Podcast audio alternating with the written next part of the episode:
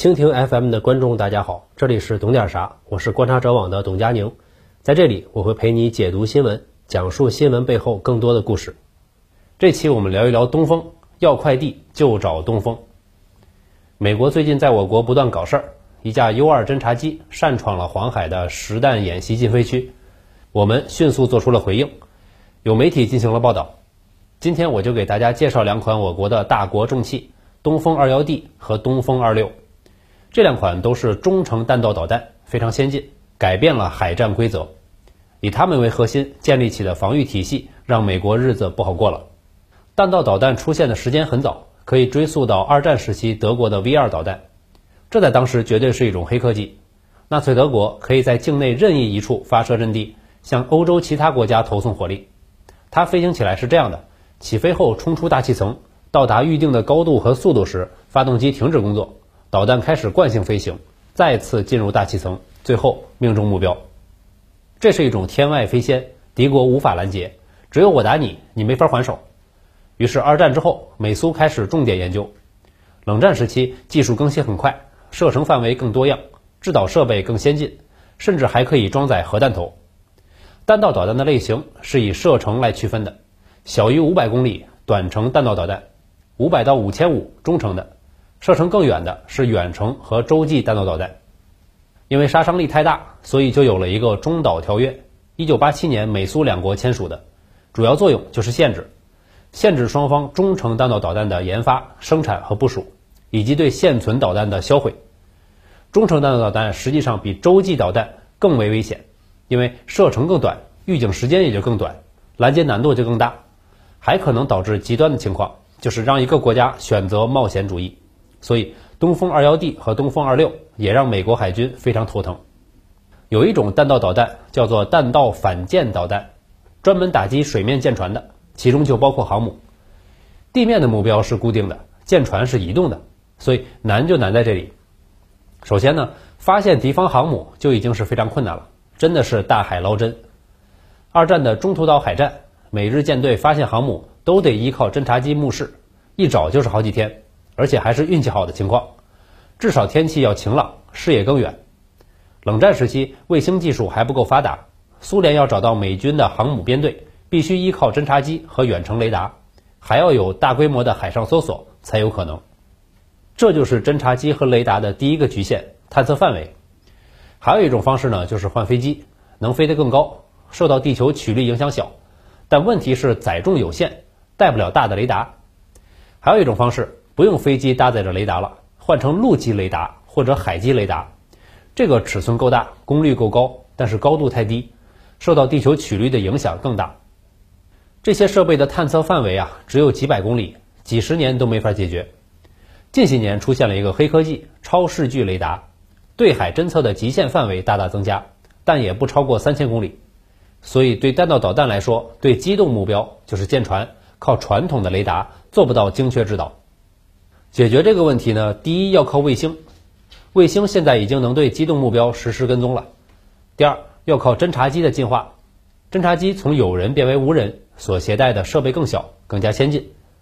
另外一个难题就是烧蚀，弹道反舰导弹速度是很快的，是几倍甚至几十倍的音速，一倍音速一分钟就是两万米，五倍音速一分钟就是十万米，一百公里。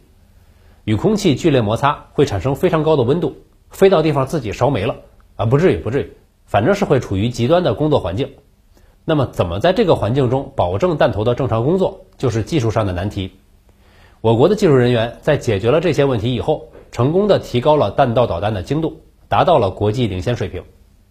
这个弹道反舰导弹的概念呢，上世纪中叶就被提出了，但美苏都认为是无稽之谈，就在十几年前还被认为是不可实现的。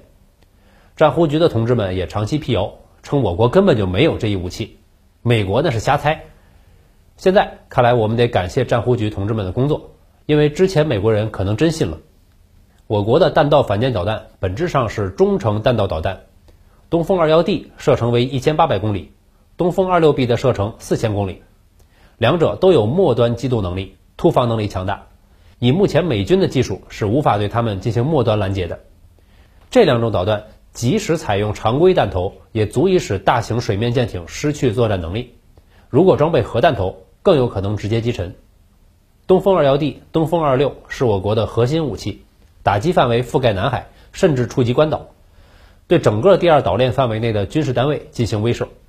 美军的常规力量是依赖航母打击群和航空兵部队，在近几十年的战争中，他们已经被证明是极其高效的战斗力量。可是弹道反舰导弹改变了这个规则，航母战斗群面对这个是非常脆弱的。所以说，这两款弹道导弹是一个根本上的改变，根本改变了中美两国在东太平洋的常规军力对比。但我们必须要看到的问题是，弹道反舰导弹需要的是整个体系的配合，不是单兵作战。就是所谓的杀伤链，从对海上目标的观测、监视和追踪，到发射、制导、命中，需要完整的体系。如果体系中某个节点被摧毁，就会极大的影响整体的作战效能。我们逐个来看一看，发射车不是在近海的区域，可能在内地，所以被摧毁的可能性不大。卫星安全也是一个问题，美军已经展示过自己的反卫星技术，这在战时是一个不小的威胁。同时，美军反导技术很强，不管可靠性如何，已经有能力对上升期和在大气层外惯性飞行的弹道导弹进行拦截了。我国的海洋安全近些年受到的挑战越来越多，美军向整个亚太地区增派了海空军兵力，包括很先进的技术装备。二零一九年八月，美国已经正式退出了中导条约，这个条约就自动失效了，甚至还在考虑将中程弹道导弹部署在日本。并在中国周边建立反导系统。南海位处整个东南亚的中心区域，不仅有着丰富的自然资源，还连通了至关重要的航道马六甲海峡。这块区域是贸易、军事上的重中之重。美国的霸权肯定不会放过这片地方。美国在东亚地区长期经营，拥有军事基地，东亚各国赖以生存的南海各处航道都会被美国直接威胁到。所以，我国要在南海扩建岛礁。